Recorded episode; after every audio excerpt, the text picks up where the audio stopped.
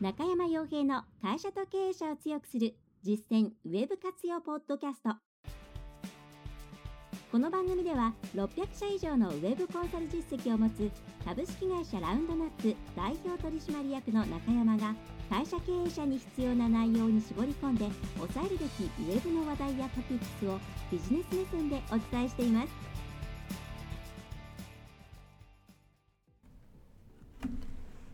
皆さんこんにちはラウンドラップコンサルティングの中山ですそれでは本日も、え、中小企業、小規模事業者の方々に向けて、ウェブの活用というもののポイントをですね、お伝えするポッドキャスト、え、また YouTube の配信を始めていきたいと思います。えー、ぜひとも最後までお聞きいただければと思います。えー、さて今回のテーマとしては、まあ、これ大体どこの企業さんでも持っている特に中小企業小規模事業者の方々にとっては、まあ、非常にうん課題となる部分だとあるは思うんです、えー、けれども、まあ、要は、えー、端的に言ってしまえば人材をどうやって育成するかっていうところですね、まあ、そもそもうん今、まあ、人材ずいぶん流れてきたという、まあ、人材の流動性上がってきていたりですね、まあ、人材自体、まあ、人材というか、まあ、採用に対して、まあ、そこそこ人が集まってきている。っていうのはまあ、まだまだ大企業ばっかりで、なかなか中小とか、まあ、さらに言えば小規模っていうところには人が流れてきていないのが現状だと思います。でそういう中で、えー、まあ、まあそもそも採用しなければいけないねって話はあるんですけれども、まあ、採用以外に、まあ、じゃ採用したけれども、うん、その中で今うちにいる中のメンツの中で、まあ、ウェブっていうものをこれからこう社内に根付かしていくために誰をアサインしようかな誰を使っていこうかなっていうことを考える、えー、その人選というところも重要になってきますしまたじゃあこの人に決めたという段階でですねじゃあどうやって教育をしていくんだっていうところもまたこれもまた一つ悩み事になってくると思うんですね。で、えー、また、まあ、場合によっては、うん、ちょっと今任せる人いないし、今のところ自分でいろんなことをハンドリングしていきたい、お客さんのことを分かってるのってね、あ、現状ではやっぱり自分かなということで、経営者の方自身がハンドリングされるケースっていうのも、特に小規模事業の方々にとっては多いと思います。また個人事業主の方にとっては、まあ、それが当たり前になってくると思います。で、ここいろいろな課題があるんで、一つ一つ解決していかなければならないんですけれども、ちょっとトータルで解決したいっていう方は、ぜひラウンドラップウェブメソッドの方をですね、月々980円で、えー、の e ラーニングの方を見ていただくのが一番早いんですけれども、今回の YouTube、えー、YouTube じゃない、えー、今回の放送の中では、まあ、その中でどうやって育成したらいいのっていう部分ですね。まあえー、この人にやらせてみようかというところで、まあ、その人の適性を見るっていうことももちろんその一つの目的としてはあるんですけれども、まあ、やっぱり育っていってもらわないといけないじゃあどういうふうな姿に育っていかなければならないのかっていうのはうんまあえー、ここでお伝えできる範囲としてはその別に専門家を育てる必要性はないんですね。えー、そうじゃなくて、えーまあ、間に立つ人間っていうのをうまく育て,、えー、育てていくっていうのが中小企業にとってはベストだと私は経験上考ええー、考えているんですけど、まあ、そこに至るまでに、えー、何をさせればいいのかっていうところは非常に悩ましい問題ではないかなというふうに思います。で、えー、ここで、えー、よくある間違いっていうのが、えー、とにかくなんかよくわかんないけど体験させに行くっていうところなんですね。えー、まずその辺りからお話しできればと思うんですけども、そのそこの落とし穴系のところですね。はい、で間違いっていうのは、まあ、例えばこうウェブのことを知らせなきゃいけない何が起こっているのか分からせなきゃいけないっていうことでいきなりセミナーに行かせたり展示会に行かせたりそれから、まあ、あと何でしょうね企業のやななんかこう商品説明会とかに行かせたりとかそういうですね、まあ、とりあえず行って現場を感じてこいみたいなですね、えー、言葉にすると何かこう意味がありそうなんですけれどもまあ、非常に漠然としたやり方で、えー、まず教育を始めるっていうところ、まあ、教育っていうとちょっと上から目線の言い方になるかもしれないんで、まあ、育成とか、えー、いう言い方をした方がいいかもしれないんですけれどもでこういうですね何の目的もなくとりあえず触れる情報に触れるっていうやり方は基本的にほとんど意味がないあるいは意味がないばかりかマイナスの効果になってしまうことの方が多いです。えー、なんでかっていうと物事情報っていうものを正しく吸収していく正しくっていうか価値ある形で自分の中に取り込んでいく栄養として取り込んでいくためには、えー、事前にそれが正しいか正しくないかっていう判断基準をある程度自分の中に持っていないと成立しないんですね。で、えー、それがない状態でいくとどうなってしまうかっていうと、まあ、一つは全てを取り込んで、まあ、飲み込んできてしまう、まあ、言い方を変えると、えー、行く先によりますけどもね、えー、ベンダーに行くだったらベンダーさんの言いなりのことを全部覚えてきてしまってなんか逆にもう手先のようになってしまったりですとかあるいはもっと何ですかね考え方みたいなフラットな、えー、なんと教会みたいなところのセミナーに行ってしまうと、まあ、そこの考え方に染まってしまって、えー、物事を多面的に見られなくなってしまったりとか、まあ、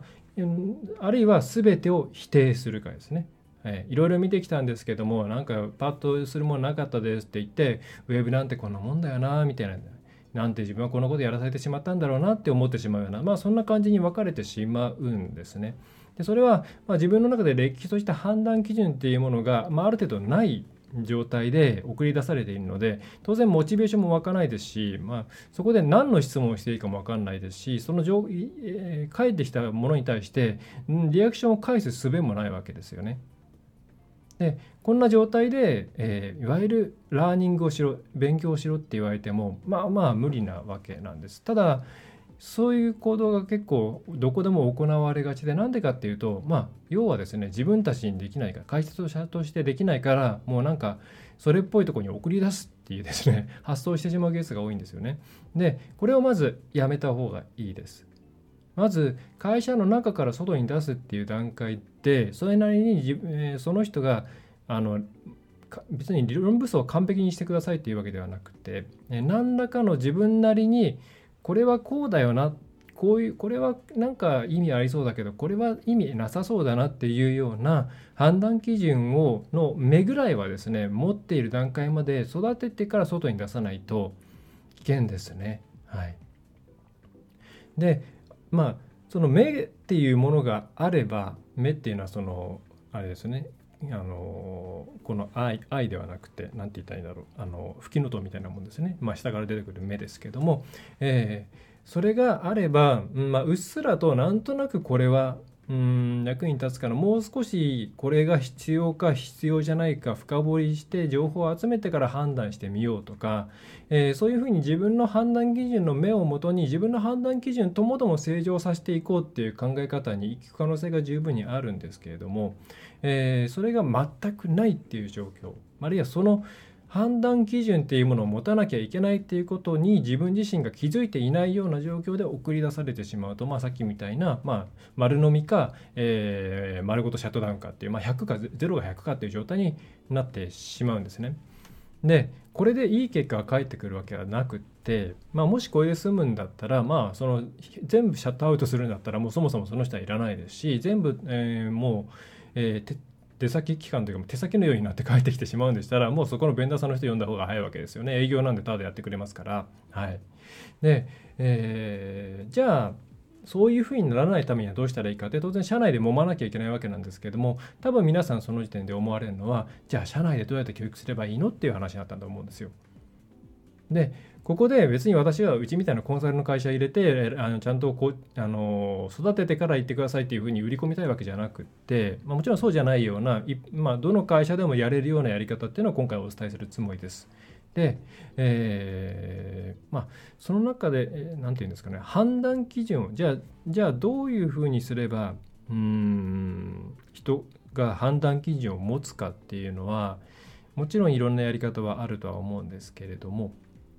やっぱりですね実体験を積む。そして自分が行ったことに対してフィードバックが返ってくるっていう状況に置かせることが一番早道だと思います。はい、つまり自分がこういう施策をしました。合ってるか合ってないか分かんないですよ。でそれに対して、まあ、意味がなかった。あるいはあれなんかちょっと変わってきたぞ。アクセス解析の数字とか見て変わってきた。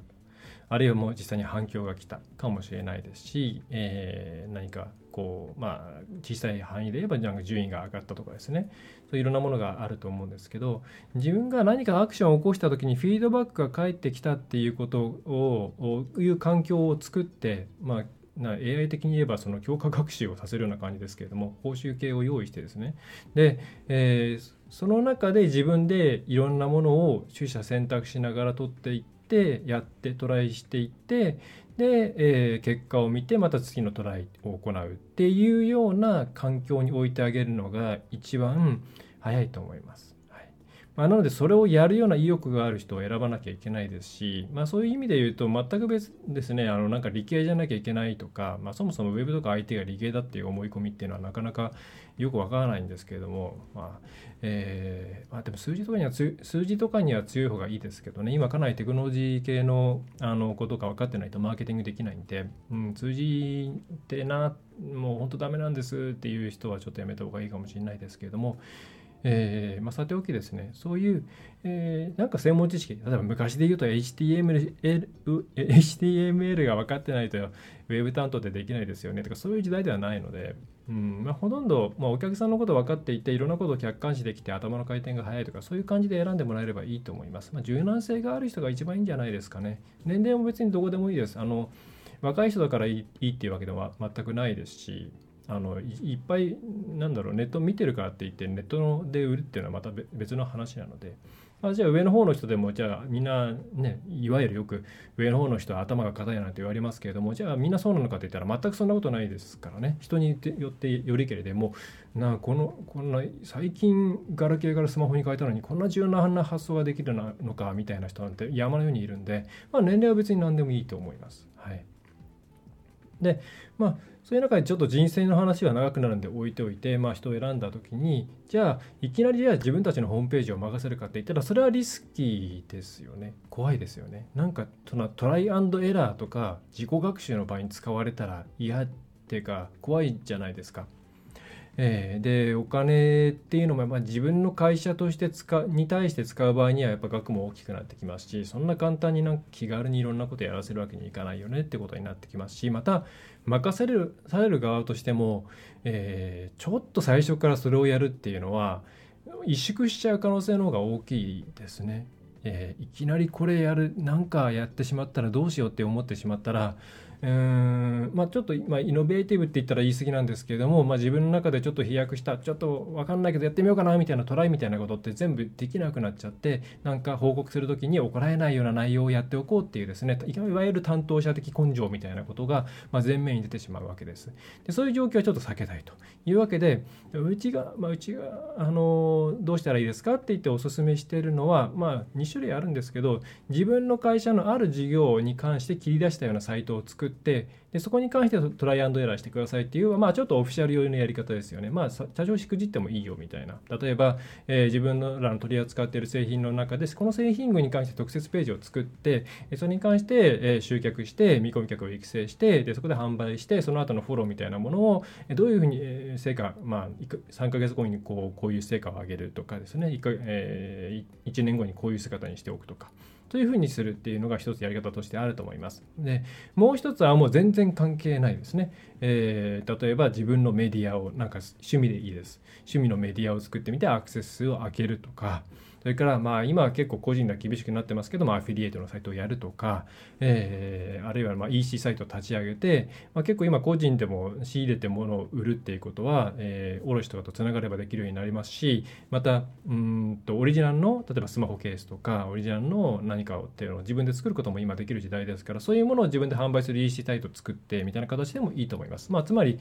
今の皆さんの業務とは直接関係ないようなネタをですね持ってきてもらってもいいですね。えーまあ、どっちがいいかなっていうのは、まあ、本人に聞いてみた方がいいと思います。どっちの方が楽ですか？っていう。人によってはやっぱり業業務外っぽいことを業務欄にやるのってちょっと罪悪感あるんで、業務に関係していることをやらせてくださいっていう人もいれば、うんと、まあ、そういう状況だったらちょっと自分の得意分野とか、ある程度分かっていることをやってみたいんで、えー、なんかその趣味のこととか、うん、そういうの方がやりやすいですよねっていう人もいるので、これはもうその人に任せちゃった方がいいと思います。あのそれによって採算を得ようとかっていうのは全く考えない方がいいです。あくまでこれは教育っていうふうにに考えてみてください。で、やる時間についても例えばもう明確に決めて1日1時間とか、で、えー、2時間とか、まあ、2時間長いかな、まあ、1時間とかその人が取れる範囲内で自由に何やってもいいと。で予算も月々これぐらいはつけますよと、えー、であとはまあできればなんかこう成果ですね。KPI あの目標みたいなのを設定してクリアしたらちょっとボーナス上げますよとかですね。そういうまあ報酬をつけてあげるとよりいいんじゃないかと思いますが、まあ、人によっては報酬いらないない方が動く人もいるので、うん、楽しい楽しくてやってる人にあんま報酬上げると逆にモチベーション下がるんで、えー、そういうちょっとそれは様子見ながらね皆さんの目でやってもらいたいんですけれども、まあ、そういうふうにちょっとですねリスクの少ないところで自由にえー、ウェブのマーケティングから販売セールスのところまでをやる。っていうような仕組みを、えー、作って用意してあげるのが一番早いです。はい、もちろん報告はさせます。で、えー、予実っていうか、まあ、目標を立ててそれに対して、まあ、なんでダメだったのかなとかっていうのはみんなで一緒に考えるとかそういう場所は作る。だから勉強会1ヶ月に1回その成果、まあ、1ヶ月だとちょっと進展が少ないんであれば2ヶ月に1回でもいいですけれども、えー、そこで、えー、行ったこと行わなかったことに対してみんなでブレストする機会とかっていうのは受け、えー、やりましょうっていうふうにその人だけの知識にしないで会社全体の知識にするっていうことはもちろん大事ですそれだと並行してやらなきゃいけないんですけどまあそれも含めてえー、一旦そういう、まあ、ゲーム感覚って言ったらあれなんですけれども、えー、自分で物事を動かしてフィードバックを得てでよ、えー、目標に対して届いた届かないっていう割とそのキリキリした話を自分で体験していくことで最も生々しい判断基準が自然と身につくようになります。多分そういう人でもその1時間の1時間の間に成果出さなきゃいけないって言ったらいろんな情報を探してえー、これやってみようかなあれやってみようかな実際やってみたらダメじゃん。こんなのあの役に立たないよ。あこの情報って意外と関係ないと思ったけど役に立ったなとかいろんなことをやっていく中で自然となんか土地勘みたいなものもついてきますし必要なもの必要じゃないもの。はい。まあ、外に投げていいもの。自分が実は考えなくてもよかったもの。いろんなものが溜まっていって、えー、そうするとそれが多分ですね一番早道かつ無理の少ないえー、しかも、えー、後につながる判断基準とかノウハウの身につけ方です。でこれ例えば業務内の何かの事業をやっていればもうそれが成長していたらそのまま その人に任せちゃうとかしてもう会社の一本柱一本柱というか柱の一本にしちゃえばいいですよね。でそうじゃなかったらそのノウハウを用いてじゃあそそろそろなんか会社の中のどっかを任してもいいなと思うから、えーまあ、そっちはそっちでちょっとあの楽しいとは思うんだけれども会社の方やってくれよっていうことで、えー、半年とか1年後ぐらいにちょっとくら替えしていくと。はい、っていうふうにしていってでそれで、えー、その中で多分自然とですねその人が、えー、あの展示会行ってみたいとかちょっとこの企業さんの資料請求してみたいとか担当の話聞いてみたいとか出て出てくるはずなんですね。出てくる人は選びたいんですけども。えーまあ、出てきたらもうそれそういう時だったら多分正しい判断できるようになります。あの正しいというか、まあ、ある程度適切な判断ができるようになるはずで、まあ、身の身に身になるものが出てくるはずです。でそういうのが出てこなかった場合にも、まあ、あるあのそれを半年とかやっていくと多分それそういう状態で展示会とかうんそのあるツールのその、うん、フェスタじゃないですけどもカンファレンスとかえー、分野のなんか飲み会とか行ってきた時に得られるものっていうのは全然変わってくるんで、はい、そういう形でまず内部で、えー、知見を貯めていって判断基準を作っていって、えー、そういうことをした上で外側のいろんなところに飛び込んでいくような、まあ、その辺りは制限しなくてもいいと思うんですけどねことをやっていくのが、えー、一番いいと思います。まあ、これが大企業になってくるとすでに先にもう経験者先輩がいるので一旦そこに、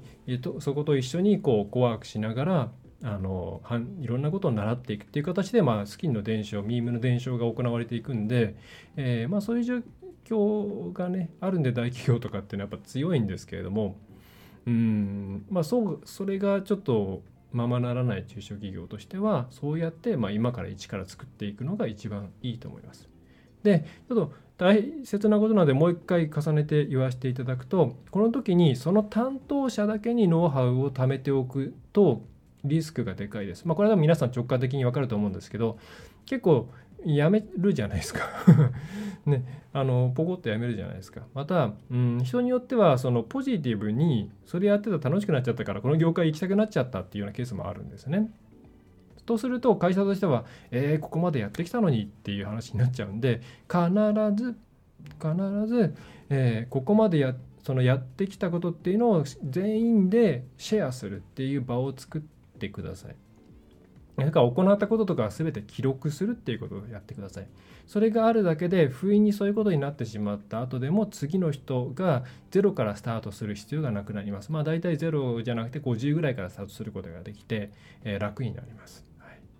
で、まああとはもうその人が安定してある程度1年2年とかやってくれるようになったらちゃんと後継ぎを早めに1人つけてその人に教えたりしながらやれるような環境にしていくことをお勧めします。で教えることによって学ぶこともあるので、まあ、そうやってちょっとこう早め早めにですね人をつないでいって専任を作る必要はないです。はい、1000人作って大変だと思うんで兼任で何人かですねこうつながっているような状況を常に作っておくと結構中小企業さんとしては安定するんじゃないかなと思います、まあ、経営者の方がやる場合には経営者が辞めるってことはないと思うんでいいんですけどまあどっかで手離すタイミングとか出てくると思うんでそういう時にこういう考え方やってもらうといいんじゃないかなと思います、はい。えー、っていうところで今回のポッえー、内容は以上ですね。まあ、毎回どのな話をしようかなと思いながら話してはいるんですけれども、まあ、今回、えー、一応年末ということなんで来年のこと考えている時期だと思うんで結構うちに相談いただく方もですねうんやりたいんだけれどもやってる時間がないとかですね。それからえっ、となんだろうな。まあどっから手をつけていいか分かんないから、うん、社内いや社内でそういう体制を作っていきたいんだけれども、まあ、どういうふうにして作っていきたいいけばいいか分かんないしあとは今やってることがずっと続くとは思えないから、えー、違う範囲を拡大するとか、ウェブのところを強くして、もうちょっと経営のリスクヘッジをしていきたいと、経営っていうかですね、えー、売上のところのリスクヘッジとか、えー、分散化を図っていきたいとか、まあでもどうしたらいいか分かんない。これ、まあ非常にご相談としては多くて、えその際には、まあ、うちとしてはそうやって担当者の方を育てながらホームページを育てていってでその副産物として企業の全体としてどっちの方向に向かっていくのかなっていうところを、えー、明確化していく。これ結構ホームページが役立つんですけれども、えー、ことをしながら、え前に進んでいけばいいんじゃないのって。でその過程できっと経営者の方なりに経営者となかなか社員とも相談できないようなこともあると思うんで、まあ、そういうのはコンサルとしていろんなお話を伺いますんでみたいな感じでいろいろ手広くやらせてもらってます。はいなんかそんな感じのお悩みがあるという方はですね、え来年からままずその人材の部分であれば今回、えー、申し上げたような内容の着手をしていただければと思いますし、またまあ困っている方はですね、一度ご相談いただくといいのかなと。まあ、あとは年末年始にですね、その e ラーニングのラウンドナップウェブメソッドっていうのがありますので、えー、とちょっと審査があるんで、えーと、申し込んでいただいてから、えー、すぐにアカウントが発行されるわけではないので、えーとですね、お早めに、はい、多分クリスマスぐらいだとギリギリ会うとか、えー、っていう感じになっちゃうと思うんで、えー、事業会社さん限定でやらせてもらってるんで、ちょっと審査がありますけど、まあ、それをなんか年末にですね、ガーって見ていただくと、すごくわかるんじゃないかなと思います。はいえー、それではですね、ちょっと余談があれになりましたけれども、えー、今回の内容は以上です。えー、お知らせとしては、えーと、ニュースレターの方は、うんとえ年末はちょっとお休みして合併号で1月のどっかで出そうと思ってます。えそれ以外は YouTube の方で、えいろいろ新しい動画なんかも出しています。まあ、ポッドキャスト以外にもちょっとですね、えピンポイントの動画っていうものを試していますので、えチャンネルの登録なんかをしていただけると嬉しいですね。えー、っと、あとそんなもんかな。はい。えー、いつも通り、えー、平常運行しております。はい。えー、ということで、えー、インフルエンザの流行る時期になっておりますので、皆さん、お体にだけは気をつけて、また年末年始ですね、まあ、胃を壊さないようにということで、えー、無理なく、えー、良いですね、お年を迎えていただければと思います。はい、それでは、最後までご覧いただきましてありがとうございました。ラウンドナップコンサルティングの中山がお送りいたしました。今回の内容はいかがでしたでしょうか？ぜひご質問やご感想をラウンドナップコンサルティングのポッドキャスト質問フォームからお寄せください。お待ちしております。また、ホームページにてたくさんの情報を配信していますので、ぜひブログ、メールマガジン、郵送ニュースレターや各種資料 PDF もご覧ください。この世からウェブを活用できない会社をゼロにするを理念とする株式会社ラウンドナップがお送りいたしました。